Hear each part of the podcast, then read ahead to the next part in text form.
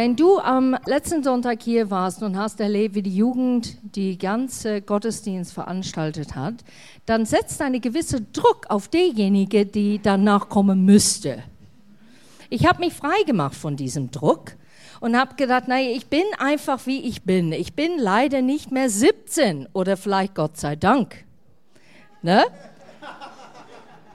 Aber die haben das richtig sehr, sehr gut gemacht letzten Sonntag und wir waren einfach so begeistert, wie ehrlich und wie offen die waren und wie jeder Einzelne sein Teil dazu gemacht hat und zugefügt hat, damit es ein super Gottesdienst war. Wirklich prima, ganz prima.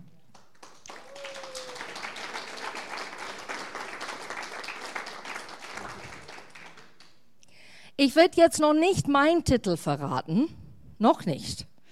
Ich möchte kurz etwas erzählen, bevor wir da reingehen. Und zwar, als ich zu Jesus bekehrte und ihn persönlich in mein Leben einlud. Ich habe wirklich gesagt, Jesus, ich erkenne wirklich, dass du der Gott bist, am Kreuz für mich gestorben bist. Du hast meine Sünde wirklich vergeben und auf diese Kreuz gehängt und ich nehme dich in mein Leben jetzt an.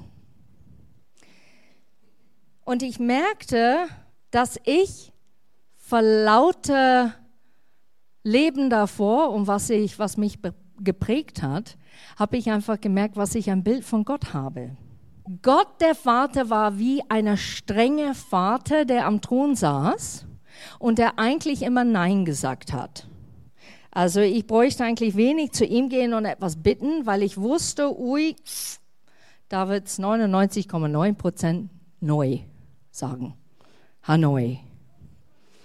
Und dann der Heilige Geist war für mich ein bisschen skeptisch. Der war wie so ein kleiner Spion. Der war so ein bisschen ein, bisschen ein Petzer eigentlich.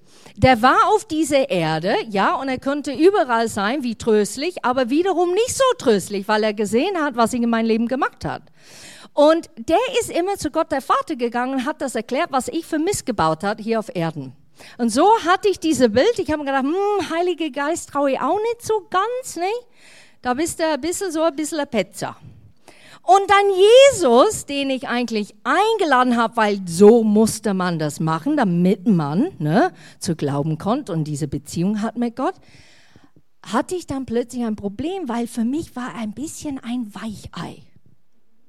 Ich habe ihn gelesen und ich habe mir gedacht, ich weiß nicht.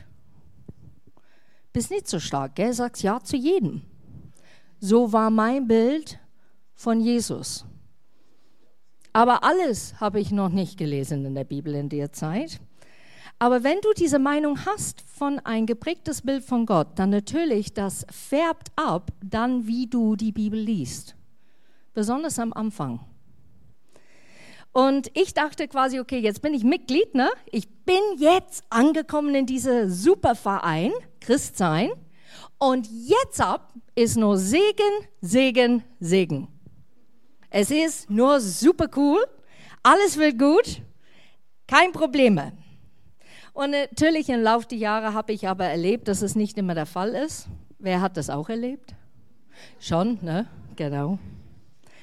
Ähm, und dass man auch merkt, Gott wirkt in jedem Moment und bei jedem Mensch in seinen Umständen ganz anders. Und deshalb darf ich nicht äh, die Finger zeigen auf jemand anderen, sondern der Mensch ist ganz anders oder ist in einem ganz anderen Moment oder Begebenheit mit Gott. Und der Herz ist auch anders. Und deshalb denkt man, okay, äh, Gott geht ein Tick anders mit diesem Menschen, als er vielleicht mit mir umgeht. Und es hat keine äh, heile Welt versprochen, das wissen wir. Gott hat nicht gesagt, es wird heile, heile Welt sein. Jedoch hat er immer gesagt, dass er bei uns ist, dass er uns helfen wird, dass er uns schützen wird und dass er uns retten wird. Das ist seine Versprochung, das ist seine Verheißung für uns persönlich. Und Jesaja 55, Vers 8, das sagt: Meine Gedanken sind nicht eure Gedanken und meine Wege sind nicht eure Wege. Und das habe ich so oft erlebt in meinem Leben. Ich habe mir gedacht, ich weiß jetzt, wie Gott tickt, habe mal die Bibel durchgelesen, jetzt weiß ich Bescheid. Ne? Und dann habe ich mir gedacht, okay, so bist du Gott, so denkst du, so reagierst du, so, so bist du drauf. Und immer wieder überrascht war ich, dass er nicht so drauf war. Und jetzt kommen wir kurz zu Johannes 6, äh, Johannes 7 eigentlich. In Johannes 6 aber möchte ich kurz schildern, damit wir ein bisschen ein Bild bekommen, um was es hier geht. In Johannes 6, Jesus hat mehrere Wunder bewirkt. So, er wird, es ist rumerzählt, da ist ein Mann, der macht Wunder auf dieser Erde. Der macht großartige Dinge. Und dann sehen wir in Johannes 7, Vers 25 bis 31, und das lesen wir jetzt hier kurz, da meinte einige Leute von Jerusalem, ist das nicht der Mann, den sie töten wollen? Jetzt redet er hier in aller Öffentlichkeit und keiner verbietet es ihm. Sollten unsere führenden Männer nun etwa davon überzeugt sein, dass er der Messias ist? Aber er kann es doch gar nicht sein. Schließlich kennen wir seine Herkunft. Woher aber der Messias kommt, wird niemand wissen. Hm. Und darauf Jesus im Tempel, so dass es alle hören konnte, kennt ihr mich wirklich und wisst ihr, woher ich komme? Ich bin nicht im eigenen Auftrag gekommen, der mich gesandt hat, ist wahrhaftig und zuverlässig aber ich kenne ihn, weil ich von ihm komme und er mich zu euch gesandt hat. Und nach diesen Worten hatte sie ihn am liebsten festgenommen, doch keiner wagte es, denn Gottes Zeit dafür war noch nicht da. Viele seiner Zuhörer im Tempel aber glaubten an Jesus und sagten, was erwartet ihr eigentlich noch von diesem Mann? Mehr Wunder, als er schon getan hat, kann doch auch der Messias nicht tun. Und da sind einige Sachen hier, Vers 27, aber kann es doch gar nicht sein, schließlich kennen wir seine Herkunft. Immer wieder kommen wir auf solche Punkte im Leben. Das kann doch nicht die Wildtrut sein. Ich kenne sie seit sie drei ist. So war sie nie. Da gibt es so eine Werbung äh, im Fernsehen momentan, wo du siehst, einer, der rausgeht aus dem Supermarkt. Und da sind so zwei, die sagen, Mensch, ist das nicht die oder der? Und er schaut ganz anders aus oder sie schaut ganz anders aus. Und du denkst, die beurteilen den Mensch. Und dann sagen die, ja, aber war immer ein guter Mensch, weil plötzlich hat sie eine Ökotüte und lauter Ökosachen, Bio-Sachen dabei. Und wir sehr oft, wir tun Leute ganz schnell, wir kennen den, wir wissen, wir haben die dreimal begegnet, sind dreimal begegnet, kennen wir die kennen wir die. Und das finde ich schade, weil es genauso wie bei Jesus, ja, wir kennen doch sein, seine Herkunft, das, äh, der kann es nicht gewesen sein, also der kann nicht der Messias sein. Und dann geht es hier weiter, Jesus macht etwas ganz ähm, revolutionär. Und zwar sagt er in Vers 29, aber ich kenne ihn. Und du musst bedenken, in Judentum in dieser Zeit, keiner kannte Gott. Gott kennen bedeutet liebhaben, Freundschaft pflegen, eine Beziehung mit ihm haben, der nicht mit Ehrfurcht oder Gesetz zu tun hat. Es war eine Beziehung, eine lebendige Beziehung. So Jesus provoziert, indem dass er sagt hier, ich kenne ihn. Da kannst du dir vorstellen, nach diesem Satz hätten die ihn am liebsten festgenommen. Dann versteht man, warum ihn dann am liebsten festgenommen hätte.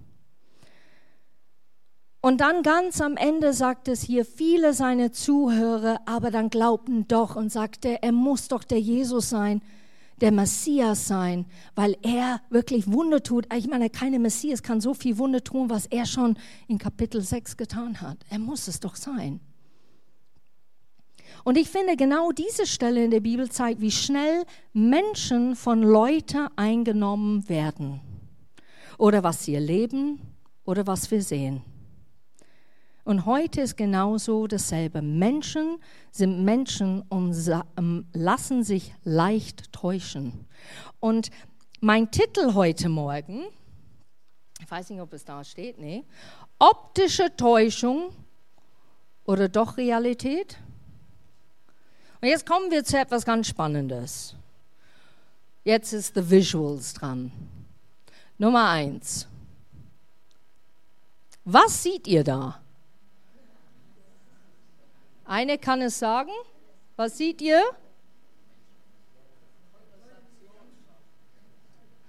Diese Konversation zwischen, zwischen zwei Menschen, okay? Was sieht noch? Was seht ihr noch? Säulen, seht ihr? Mhm. Eine schwarze Wand. Okay? Johannes? Ja, es ist eigentlich immer der gleiche. Genau, es sind nicht zwei Menschen, sondern immer wieder, wenn man so durchgeht, ne, sieht man so, wie zwei miteinander immer so zugewandt sind. Ne? Oder man sieht das nicht und man sieht nur Säulen. Wer sieht nur Säulen? Wer sieht die Menschen? Mama, was sagt das über uns? Nein.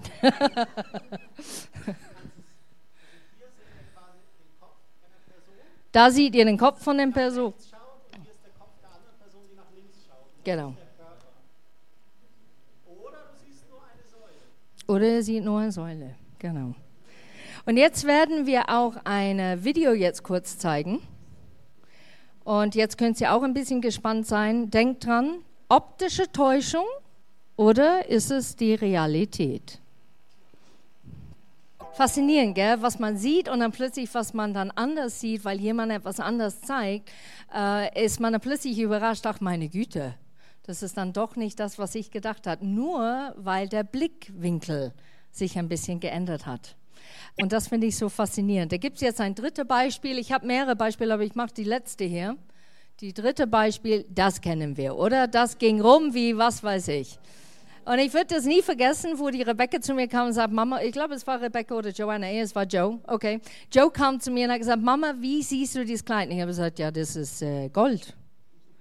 Und dann sie, das ist doch nicht Gold, das ist doch blau. Und ich habe mir gedacht, okay, jetzt äh, ist etwas nicht mehr normal. Und äh, das fand ich faszinierend. Manche konnte blau sehen und manche konnte so äh, goldweiß sehen. Faszinierend. Und warum möchte ich über das heute sprechen? Ich möchte über das sprechen, weil es etwas ganz Wichtiges an mein Herz liegt. Wir leben manchmal wie in einer optischen Täuschung. Und für mich bedeutet das Folgendes. Was die Welt sagt oder wie sie handelt oder wie man sie zu leben hat, ist manchmal komplett konträr gegen Gott und sein Wort. Und bevor ich zwischen der Welt und Gottes Wort Vergleiche ziehe, möchte ich deutlich sagen, dass ich Personen in der Welt kenne, die Kirchen distanziert sind, die haben nichts mit Gott am Hut, die aber sehr, sehr hilfsbereit, sehr liebevoll sind und wirklich da sind für ihre Mitmenschen und wollen ihren Mitmenschen helfen. So vorab, das ist nicht alle jetzt. Ne? Aber ich möchte schon ein paar Punkte machen heute Morgen, damit wir klar sind, was wir vielleicht öfters hören, wenn wir in dieser Welt leben. Nummer eins, die Welt sagt, lebe für dich. Und Gott sagt in Galater 2, Vers 20, darum lebe nicht mehr ich, sondern Christus lebt in mir. Mein vergängliches Leben auf dieser Erde lebe ich im Glauben an Jesus Christus, den Sohn Gottes, der mich geliebt und sein Leben für mich gegeben hat. Nummer zwei. Die Welt sagt, sei offen für alle Meinungen. Gott sagt, Jeremia 42, Vers 6, ganz gleich, ob uns seine Antwort gefällt oder nicht. Wir wollen auf den Herrn, unser Gott, hören, zu dem du in unserem Auftrag betest. Wir wollen tun, was er sagt, denn dann geht es uns gut. Ich fand es interessant, dass es da drin steht, ob es gefällt oder nicht. Sonja hat über Spontanität geredet und wie manchmal Gott zu uns spricht, ganz spontan, geh dahin. Nö. Man hat plötzlich dann Bammel oder Bedenken oder das kann ich doch gar nicht. Da bin ich unfähig. Oder wir kriegen immer wieder eine Gedanke und es lässt uns nicht los und wir denken, nee, das schmeiße ich jetzt weg, weil das bedeutet Arbeit wieder. Statt eigentlich diese Gedanken wirklich Raum zu lassen und zu sehen, hey, Gott hat einen Plan damit, ob es uns gefällt oder nicht. Die Welt sagt, liebe nur die, die dich lieben.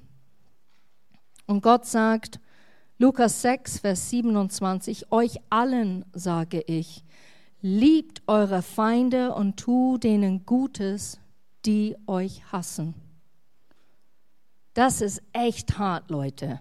Es geht nicht darum, dass jemand nur einen Satz loslässt ab und zu bei dir und das verletzt dich. Es geht wirklich um Leute, die vielleicht ähm, richtig gegen dir sind, wirklich etwas äh, sagen, eine Bewegung vielleicht tatsächlich aufbauen gegen dich und was du glaubst. Es geht so weit, wo wir hören in Ländern, wo Christen wirklich ähm, verfolgt und die werden umgebracht für ihre Glauben. Und da musst du dann wirklich eine Entscheidung machen und treffen. Und ich finde es so vorbildlich, was Jesus und Stephanus auch gesagt haben. Herr, vergib denen, denn die wissen nicht, was sie tun. Sind wir in die Lage, das zu tun? Die Welt sagt, schaue auf das Äußerliche und auf die, die einen großen Namen haben.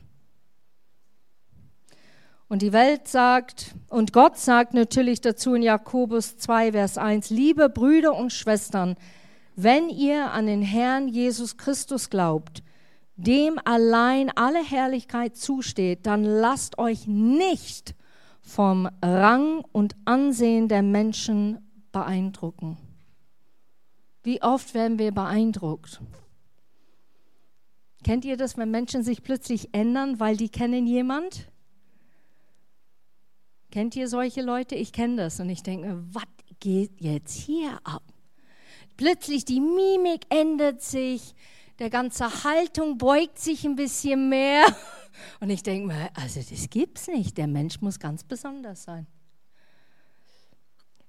Das prägt dein Leben so sehr, dass du es in ganzer Haltung, wie du sprichst, was du sagst, wie du dich begibst, ein Mensch gegenüber auch Volumen spricht. Die Leute achten nicht nur auf das, was du sagst, sondern die schauen auf, wie du dich verhältst in dem Moment. Ich versage immer wieder da drin. Wer versagt auch da drin immer wieder? Ach, ich bin getröstet, ich bin nicht allein. Aber da gibt es Hoffnung. Gott sagt ganz deutlich, lasst euch nicht von Rang und Ansehen der Menschen beeindrucken, sondern nur von Gott und Gott allein. Die Welt sagt, Nummer fünf, diejenigen, die stark sind, beherrschen die Welt. Die haben das Vollmacht, die haben die Recht dazu. Und Gott sagt ganz deutlich in 1. Korinther 1, Vers 27, nein, denn Gott hat sich die aus menschlicher Sicht Törichten ausgesucht, um so die Klugen zu beschämen. Gott nahm sich der Schwachen dieser Welt an, um die Starken zu demütigen. Kennt ihr das? Du hörst immer so Heldengeschichten und wirklich, du wirst diesem Mensch vorbeigehen im Leben, weil die schauen wie nichts was Besonderes aus. Die haben nicht so ein ganzer ich weiß nicht, Charisma oder sonst noch was, das man vielleicht erkennen würde. Du würdest denken, ja, 0815 gekleidet, 0815 reden und der oder diejenige macht wirklich großartige Dinge. Und da ist man dann plötzlich verblüfft. Aber Gott nimmt dich und mich und das tröstet mich. Ich als nah oder törichter Mensch, die manchmal so oft Schwächen machen in meiner Haltung oder was ich sage oder was ich tue. Und trotzdem sagt er, nein, ich gebe dir noch eine Chance, Kerstin, ich möchte dir so gern gebrauchen. Ich würde so gern, dass du etwas sagst. Ja, manchmal sagst du ein bisschen Blödsinn, da arbeiten wir dran. Aber ich möchte, dass du wirklich für mich arbeitest. Gott sieht diese Welt anders wie wir. Er hat diese Welt gerettet und seinen Sohn gesandt. Und Jesus sagt ganz deutlich, es ist vollbracht. Und meine Frage an euch heute Morgen ist, lebe bitte für Jesus. Römer 12, Vers 12 sagt, lass dich nicht vom Bösen besiegen, sondern besiege das Böse durch das Gute. Und das ist im Grunde genommen nicht dieses Zahn-um-Zahn-Prinzip. Ich kenne Leute, die kommen auf mich zu und sagen, ja, aber im Alten Testament steht Zahn für Zahn. Ne? Wenn du in so einer Situation bist, egal wie klein oder minimal dieser Zorn ist, wenn du mit Zorn zu jemand anderen reagierst, dann was es tut, ist, es bringt nur mehr Zorn und Wut und sogar Hass hervor. Und wenn du zum Beispiel jemand begegnest, der sehr wütend auf dich ist und der redet ganz ruhig oder ganz sachlich oder sogar liebevoll und du merkst, es ist echt, du nimmst den Wind aus den Segeln von diesem Mensch in dem Moment, dass du sprichst und dann kommt das raus, was eigentlich rauskommen soll. Und vielleicht auch nicht, vielleicht sind die Leute und die gehen weg, aber du weißt in dein Herz, okay, ich habe richtig reagiert. Ich habe diese Woche eine Telefonat sehr vermasselt aus meinem Wut heraus, aus meiner richtigen Wut. Ich war sehr emotional. Und diese Person hat ganz ruhig mit mir geredet und ganz liebevoll. Und dann danach hat diese Person mich nochmal angerufen. Und ich war sehr froh, weil in der Moment konnte ich nicht die Hörer in der Hand nehmen und gleich sofort anrufen. Und dann habe ich mich entschuldigt und habe gesagt, es tut mir echt leid. So. Ich bin aufgewühlt wegen die, die, die, die, die, die, die sind die Punkte. Und ich nehme es raus an dich jetzt, weil da gibt es einen Punkt da, der mir gar nicht gefällt. Und ich denke mir, Hut ab, wenn jemand das machen kann. Wer erledigt gerne Dinge? Ich rede jetzt nicht von Glättern. Ich rede nicht von Harmonie suchend. Ich rede von Leuten, die sagen, ich bin dabei, immer wieder in den Riss zu stehen und, und ja, okay, vielleicht kriege ich noch eine Abladung ab, aber ich versuche wirklich Jesus zu zeigen in meine Worte und in meiner Haltung. Ich versuche wirklich Jesus so sichtbar zu machen, wie ich lebe. Sei stark und unbeirrt. Johannes 15, Vers 19a. Diese Welt würde euch lieben, wenn ihr zu ihr gehören würdet. Doch ihr gehört nicht mehr dazu. Wenn du Jesus Christus annimmst und sagst, ich glaube an der einzige wahre Gott und das ist Jesus Christus, dann gehörst du nicht mehr dieser Welt. Dann sollst du auch dementsprechend auch nicht leben gemäß dieser Welt, sondern gemäß Gottes Wort und was er sagt.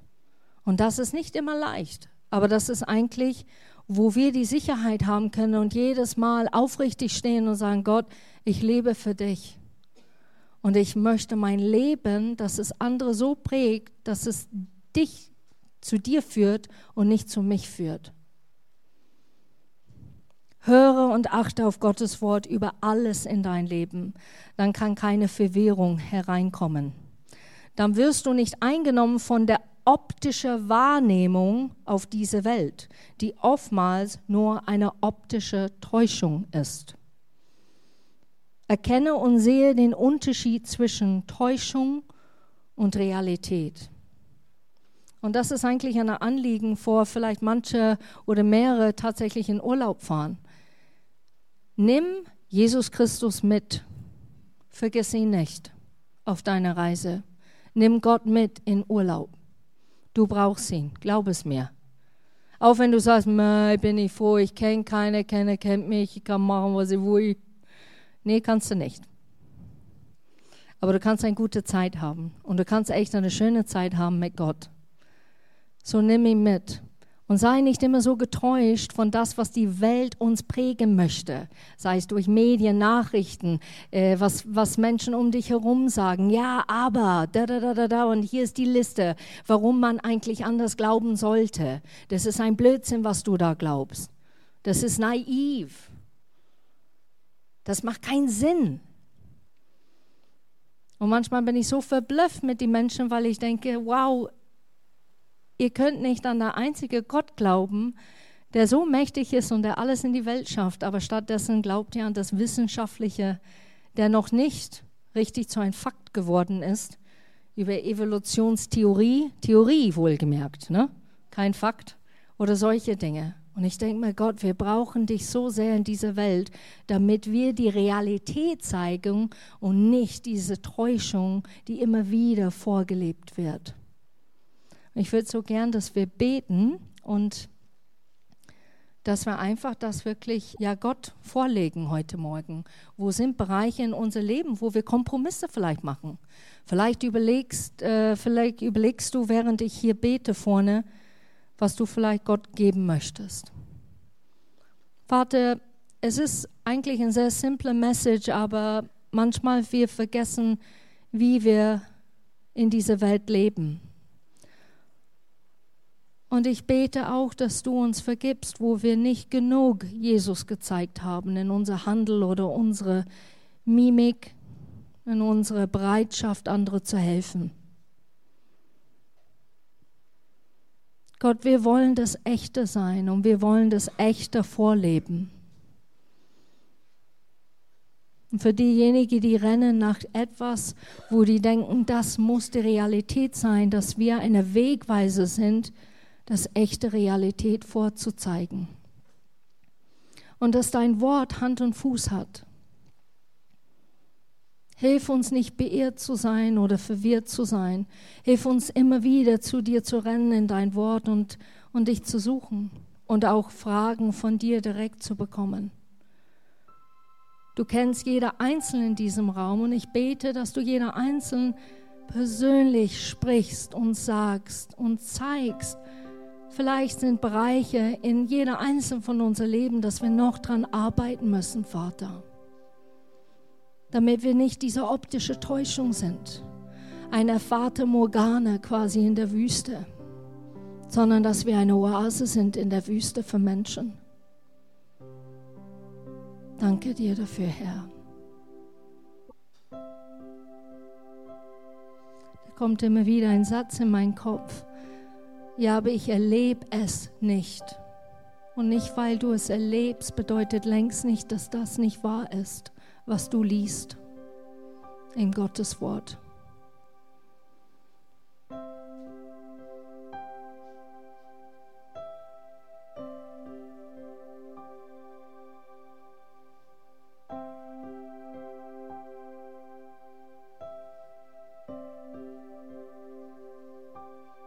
Vater, ich danke dir, dass wir nachdenken können und dass du uns hilfst. Ich danke dir jetzt auch für Abendmahl und wir preisen dich heute Morgen, weil du wirklich so großartig bist.